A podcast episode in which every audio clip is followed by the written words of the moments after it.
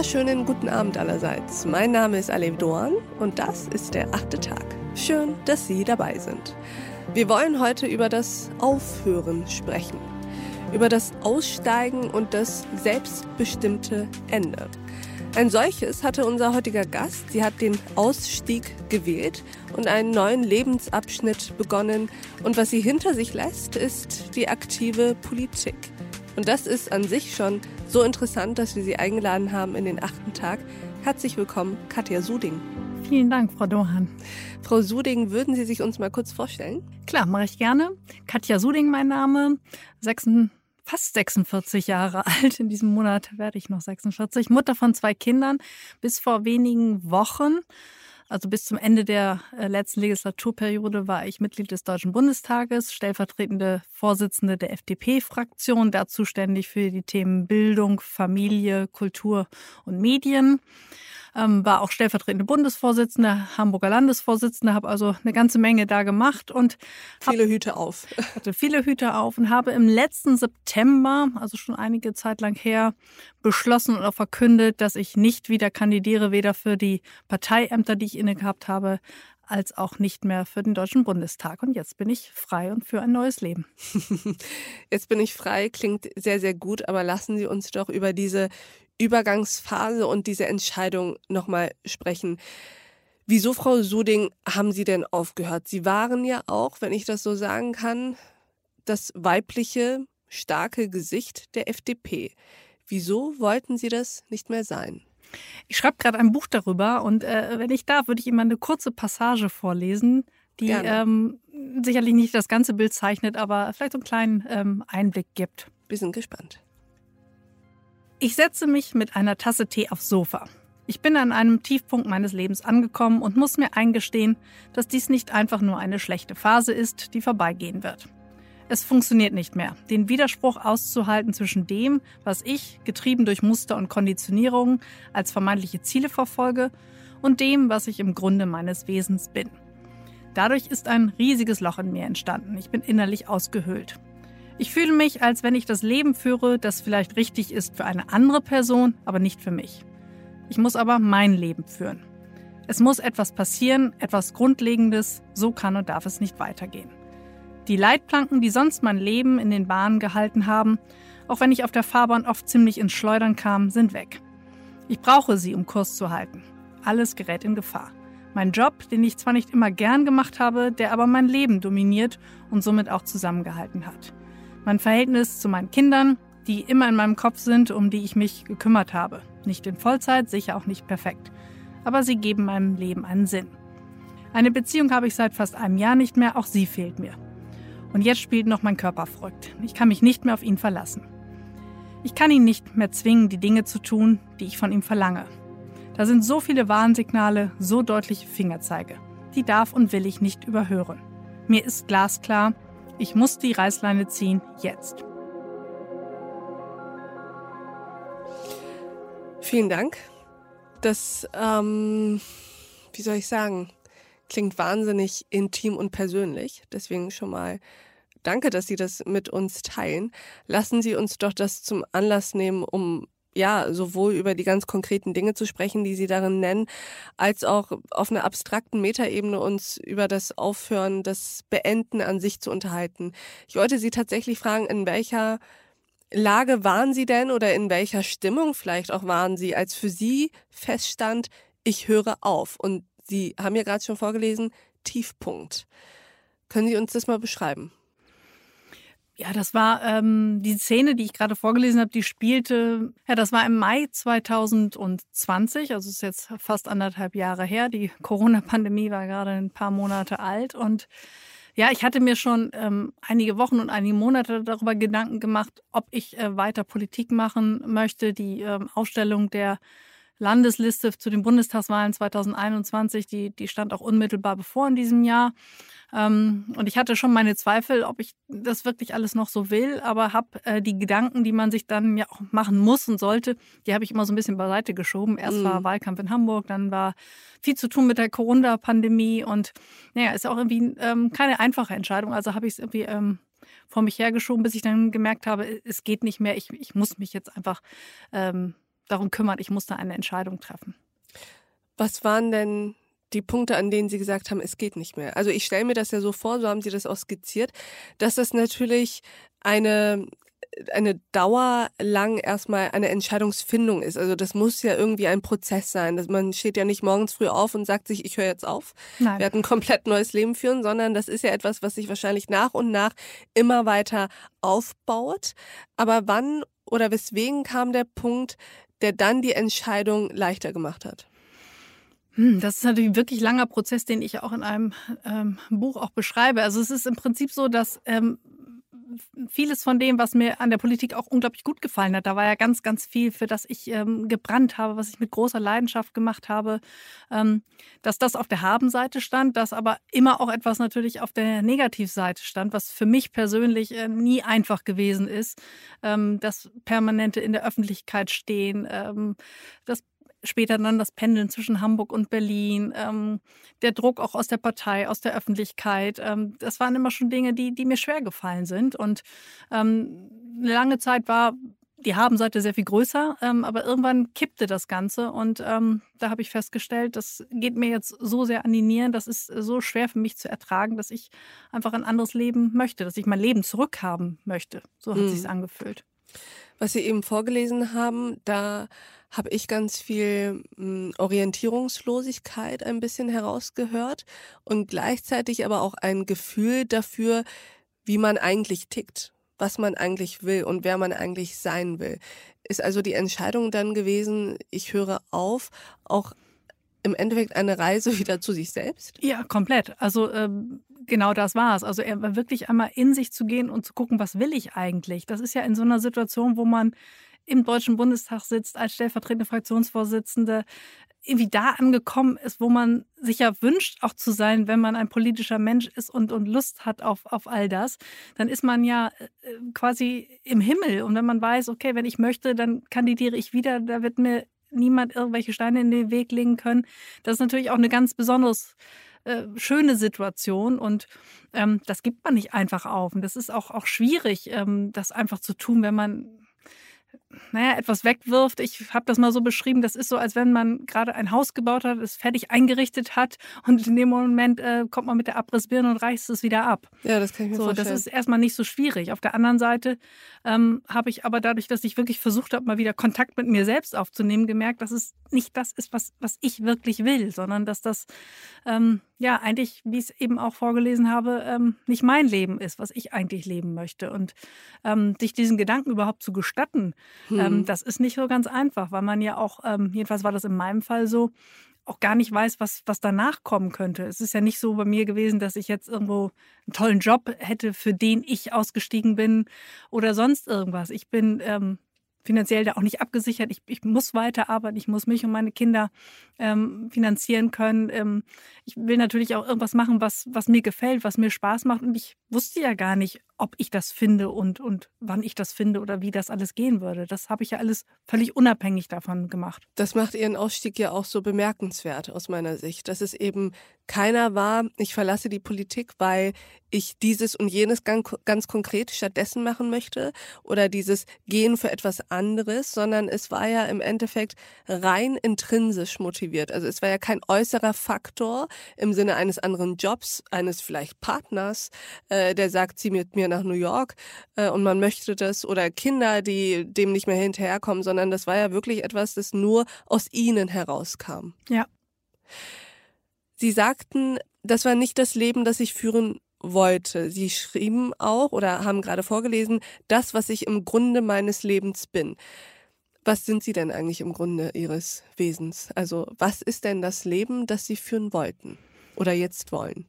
Auf jeden Fall ein Leben mit deutlich mehr Freiheit, mit ähm, viel mehr Zeit auch für mich, für meine Gedanken. Ähm, ich finde es unglaublich toll, morgens mit dem Hund spazieren zu gehen, vielleicht auch mal zwischendurch Tage zu haben, wo kein einziger Termin im Kalender steht, sodass man ähm, sich den ganzen Tag mit, mit Dingen beschäftigen kann, ähm, die einem liegen, die einem Spaß machen, wo man auch mal ein bisschen Zeit hat, tiefer in Dinge einzusteigen.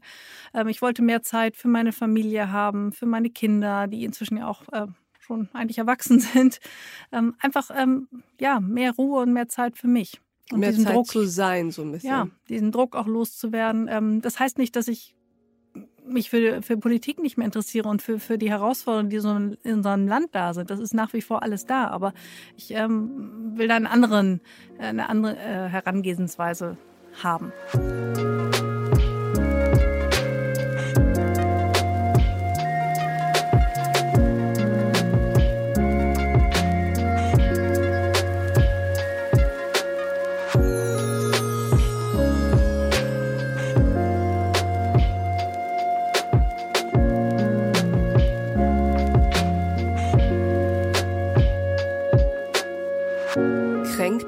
Das, dass Sie eigentlich ein politischer Mensch sind, der auch getrieben ist und auch ähm, Inhalte hat, für die er auch leidenschaftlich und klar sich immer einsetzte und weiterhin einsetzt, aber konfrontiert mit einem politischen System, das ihres einfach nicht ist, damit aufhören müssen.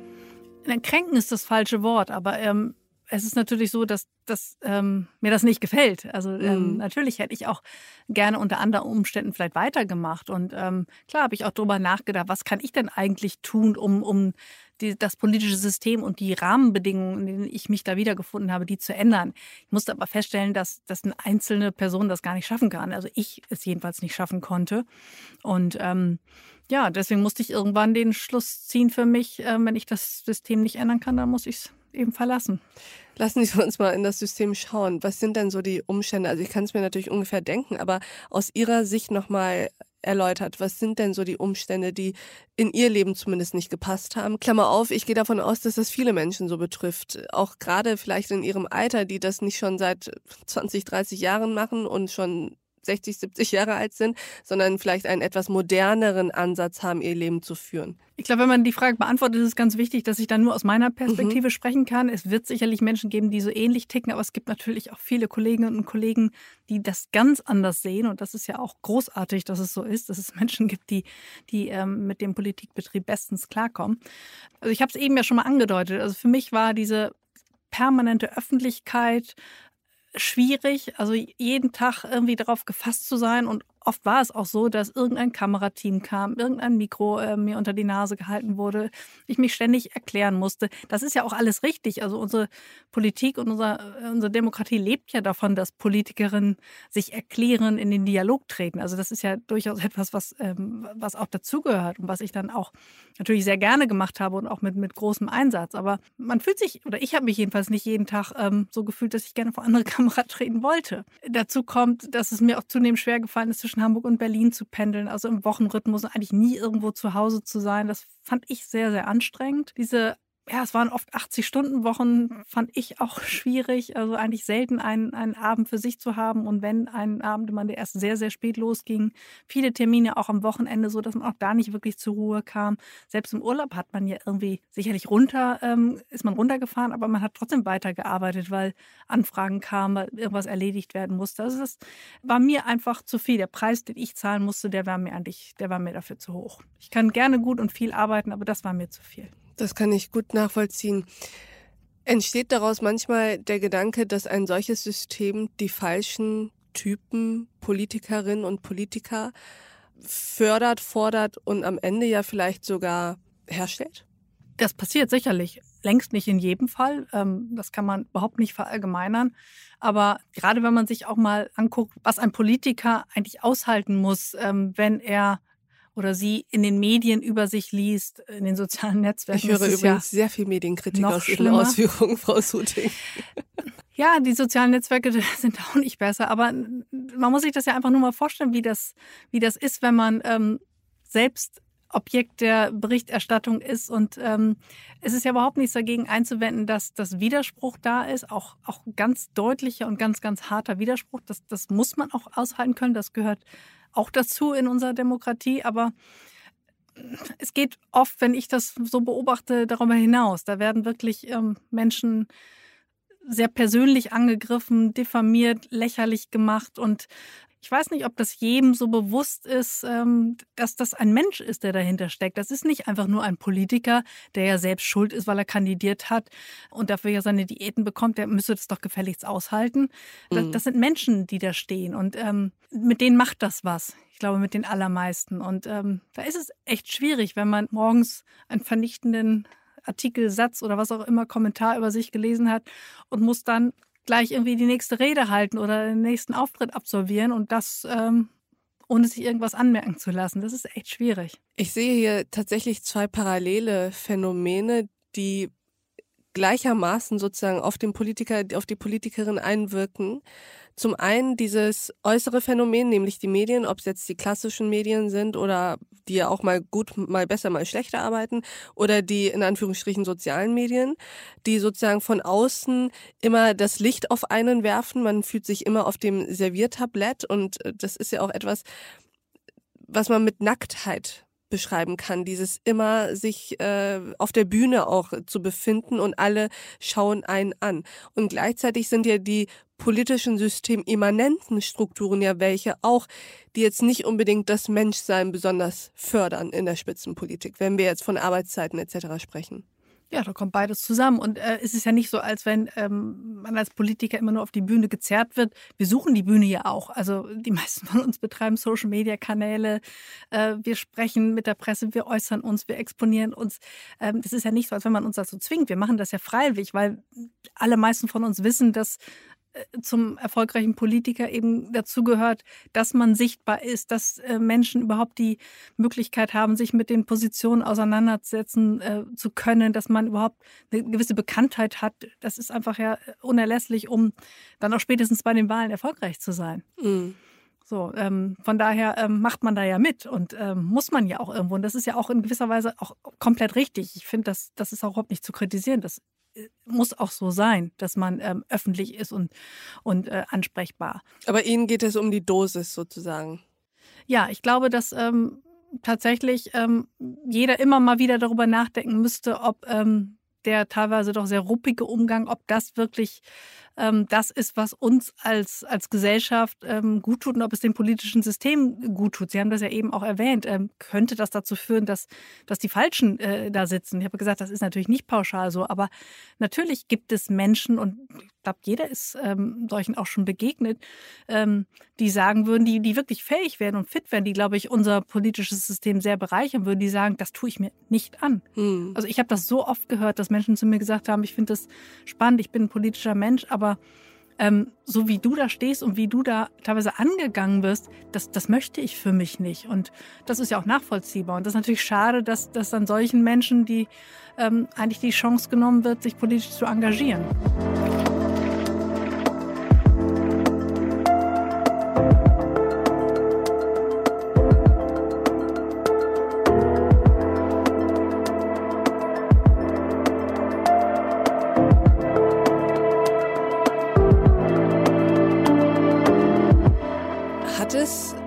Frau Suding während ihrer Entscheidungsfindung auch mal die Phase gegeben, wo Sie an sich selbst gezweifelt haben, im Sinne von, mh, hm, bin ich vielleicht zu schwach für das System?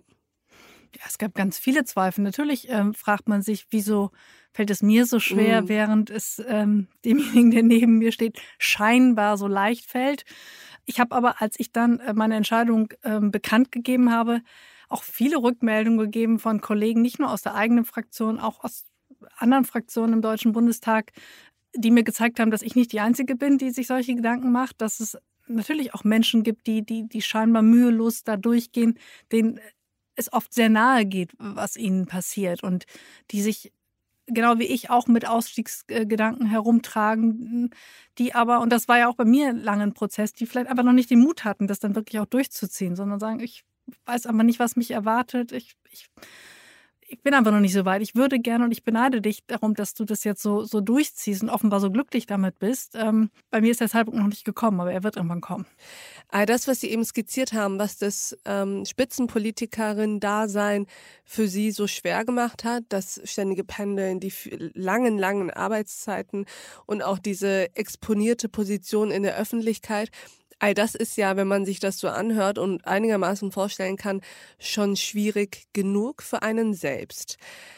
Wie erschwerend kommt dann noch hinzu, dass man Kinder hat, Familie hat, die man unter Umständen sehen, erziehen und ja, lieben möchte. Und zwar nicht nur in Gedanken, sondern tatsächlich auch äh, in Person. Das macht es wahrscheinlich noch schwerer. Also bei mir hatte ich ja fast das, ich habe das große Glück, dass meine Kinder, als ich 2017 im Bundestag kam, ja schon relativ groß waren, schon ziemlich autark. Sie waren ja, die sind jetzt ähm, 17 und 19 Jahre alt. Aber ich habe auch viele Kolleginnen und Kollegen beobachtet, die sehr kleine Kinder haben und für die ähm, das jedes Mal echt schwierig war, wenn äh, Mama oder Papa für eine Sitzungswoche, oft waren es ja auch Doppelsitzungswochen, einfach weg war und selbst wenn sie dann am Wochenende nach Hause kamen, dann wieder Termine anstanden. Das ist für Kinder oft sehr, sehr schwer. Und wenn es für die Kinder schwer ist, zerreißt es natürlich auch die, die Herzen der Eltern. Das ist nicht unbedingt familienfreundlich, was da gemacht wird. Das muss man einfach ganz klar so sagen.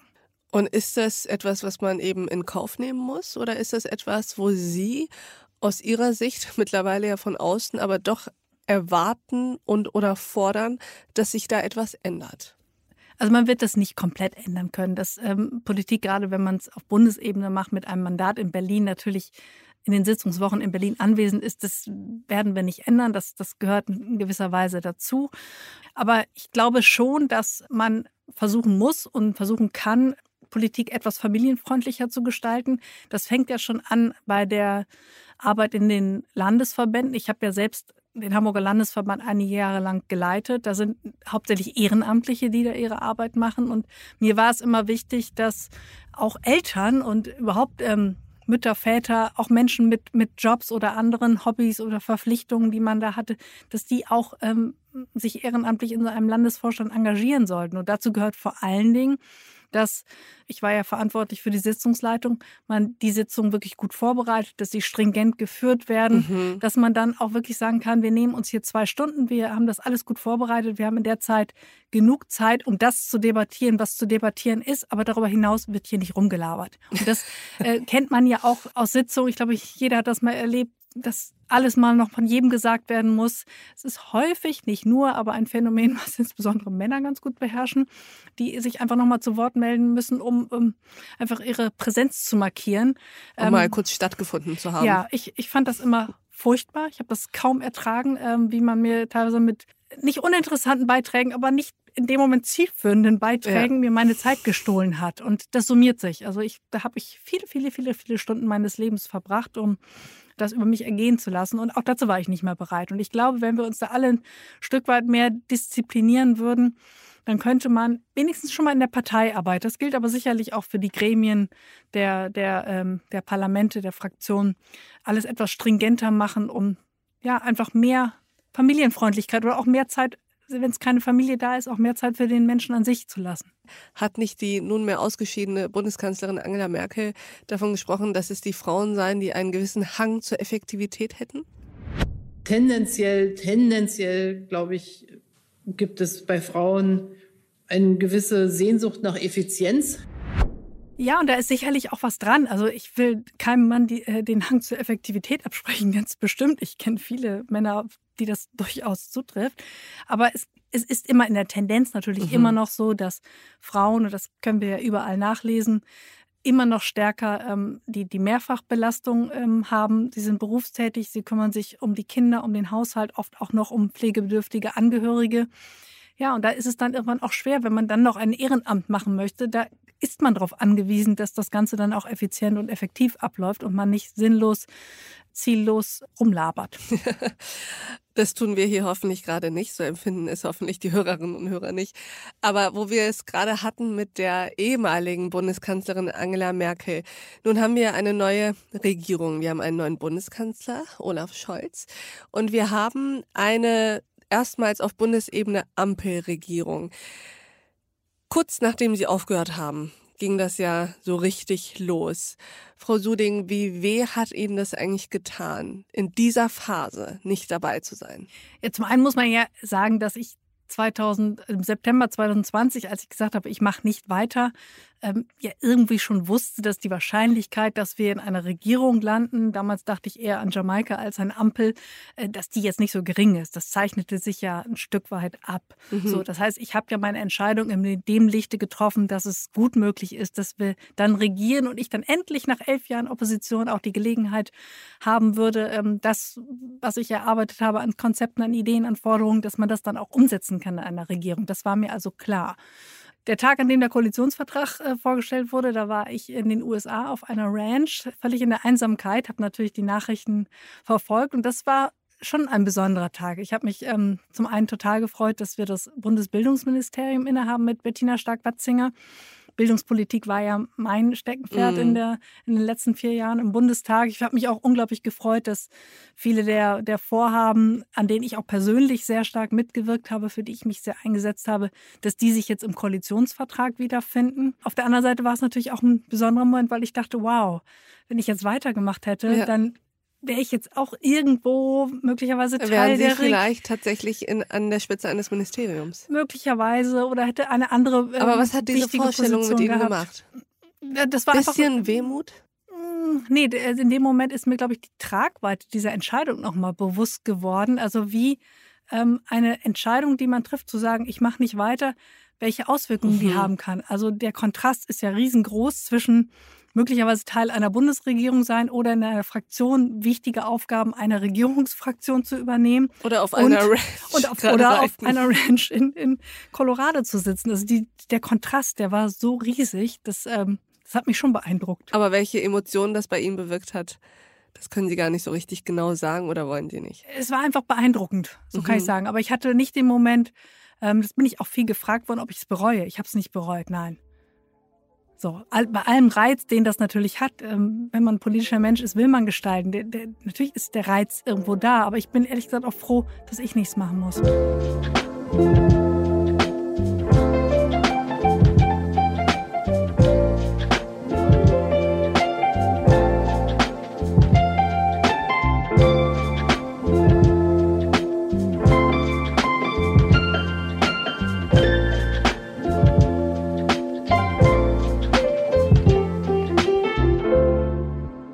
Auch gefragt, ob Sie nach Ihrer Entscheidung und auch nach Ihrem tatsächlichen Austritt auch Momente des Stolzes auf sich selbst erlebt haben, dass Sie sich diese Entscheidung tatsächlich zugetraut haben. Denn es ist ja mutig zu gehen, wenn es gerade ganz gut läuft. Also zu gehen, wenn man sowieso äh, keinen Erfolg hat, ist ja das eine. Oder wenn man eine Alternative hätte. Aber das hatten wir eben gerade besprochen. Das stand ja gar nicht zur Debatte.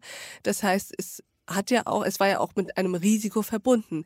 Gab es also einen Moment, wo Sie jetzt im Nachhinein ja stolz über ihre Entscheidung empfinden, dass sie das so gemacht haben, Klammer auf, vielleicht auch nicht so geendet sind wie manch anderer Kollege, Klammer zu. Stolz ist dann das falsche Wort, aber was sich eingestellt hat, übrigens schon mit in dem Moment, als ich die Entscheidung für mich klar hatte, noch bevor ich es überhaupt ähm, öffentlich gemacht habe, war so eine Hochstimmung. Mhm. Und die hat angehalten. Also einfach diese, Klarheit, die ich für mich gefunden habe, ähm, dass ich jetzt einfach so eine Entscheidung habe, die für mich vollkommen ähm, ja, klar ist. Das ist auch in der ganzen Zeit danach nie ins Zweifeln gekommen, sondern ich bin in dieser Hochstimmung geblieben, habe dann das letzte Jahr im Bundestag auch nochmal Vollgas gegeben, also habe da nochmal alles äh, getan, was, was getan werden muss, habe da nochmal ordentlich rumgewirbelt. Ähm, habe das also bis zum Schluss auch noch ausgekostet, aber war die ganze Zeit in dieser, in dieser Hochstimmung und habe mich einfach auf das gefreut, ähm, was danach kam. Und ich habe mich, ja, ich war natürlich auch unglaublich froh, als ich dann gemerkt habe, dass ähm, Angebote kamen. Wusste ich ja auch vorher nicht. Also ich habe viele tolle Jobangebote bekommen, habe das meiste abgelehnt, aber das hat mir natürlich auch geschmeichelt. Das hat mich froh gemacht, dass es Menschen gibt, die mir, die mir solche Aufgaben zutrauen. So, und das hat mir auch so ein, so ein Selbstbewusstsein gegeben, dass das schon wird. Mhm. So, ich habe dann auch erstmal überhaupt nichts zugesagt, sondern ich habe wirklich meinen Job zu Ende gemacht, aber ich hatte einfach die Gewissheit, das wird sich schon ergeben und ich werde da nicht in irgendein Loch fallen und werde als äh, gescheiterte Existenz irgendwie enden, äh, die sich und ihre Kinder nicht mehr versorgen kann. Nee, also ich muss sagen, den Eindruck machen Sie gerade auch nicht wirklich. Aber ich wusste es eben auch nicht und ich hatte auch Zweifel, so was passiert. Man, man weiß es ja einfach ja, natürlich. nicht. Ja. Ich habe mich auch gefragt, wie schauen Sie eigentlich auf den Nachwuchs in Ihrer Partei, den es ja durchaus auch gibt, äh, sogar Frauen. Also Ihre Partei hat ja ein kleines Frauenproblem, was äh, die Mitglieder, ähm, den Mitgliederanteil zumindest angeht. Aber wie schauen Sie sich äh, eine junge Abgeordnete wie Güde Jensen oder auch Ria Schröder an? Haben Sie das Gefühl, da kommt auch noch mal mh, ein, ein, ein, ein neuer Stil, auch eine neue Haltung in die Politik, die manche verkrusteten Probleme vielleicht auch nochmal aufwirbelt? Also wir haben ja viele Probleme durchaus in der FDP. Was heißt viele Probleme? Wir haben welche und natürlich ist der geringe Frauenanteil aus meiner Sicht auch eines ähm, der Herausforderungen. Was wir aber nicht haben, ist ein Nachwuchsproblem. Ähm, ich finde, da sieht es wirklich toll und top aus. Und Güde Jensen haben Sie angesprochen, ist ja die meine Nachfolgerin mhm. als äh, stellvertretende Fraktionsvorsitzende in dem Arbeitskreis ähm, Weltbeste Bildung, den ich geleitet habe. Freue mich sehr darüber, dass sie das macht. Ria Schröder kenne ich schon so lange. Sie kommt ja aus meinem Landesverband, also die begleite ich ja schon seit vielen Jahren und freue mich, dass sie jetzt dabei ist. Äh, so viele andere, ähm, Konstantin Kuhle kann man ja kaum noch als Nachwuchs bezeichnen. Das habe ich auch schon überlegt. Ähm, war ja ähm, auch Bundesvorsitzende der Jungen Liberalen, jetzt im Fraktionsvorstand. Da gibt es so viele talentierte junge Menschen, äh, auch Menschen, Menschen, die schon etwas älter sind. Also da ähm, muss man sich keine Sorgen machen, dass das Team ähm, da gut aufgestellt ist. Und haben Sie das Gefühl, da kommt auch eben in diese Strukturen, also haben die auch neue, andere Ansprüche an die Politik oder haben Sie manchmal auch so Angst, dass sie, naja, sich an den gleichen Hürden aufreiben werden, wie Sie es getan haben? Das ist natürlich durchaus möglich, weil man nicht alles ändern wird. Aber natürlich ist es so, dass wenn ähm, viele Menschen in die Politik kommen, die vielleicht einen anderen Stil haben. Wir haben junge Mütter in der äh, Fraktion, junge Väter, die einfach einen anderen Fokus haben und die vielleicht auch mal einfordern, dass man Dinge auch anders machen kann, als man sie vielleicht über Jahrzehnte gemacht hat. Dann kann das natürlich auch etwas verändern. Da braucht man eine kritische Masse mhm. und vielleicht ist die ja jetzt auch erreicht und da.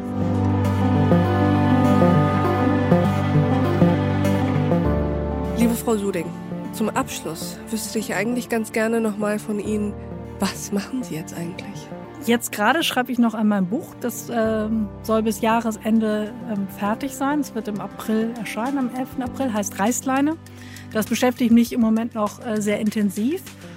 Und im nächsten Jahr werde ich ähm, wieder anfangen zu beraten. Ich war vorher selbstständig, bevor ich in die Politik gehe, möchte das auch wieder sein. Und ja, freue mich auf die vielen Aufgaben, die dann auf mich zukommen werden.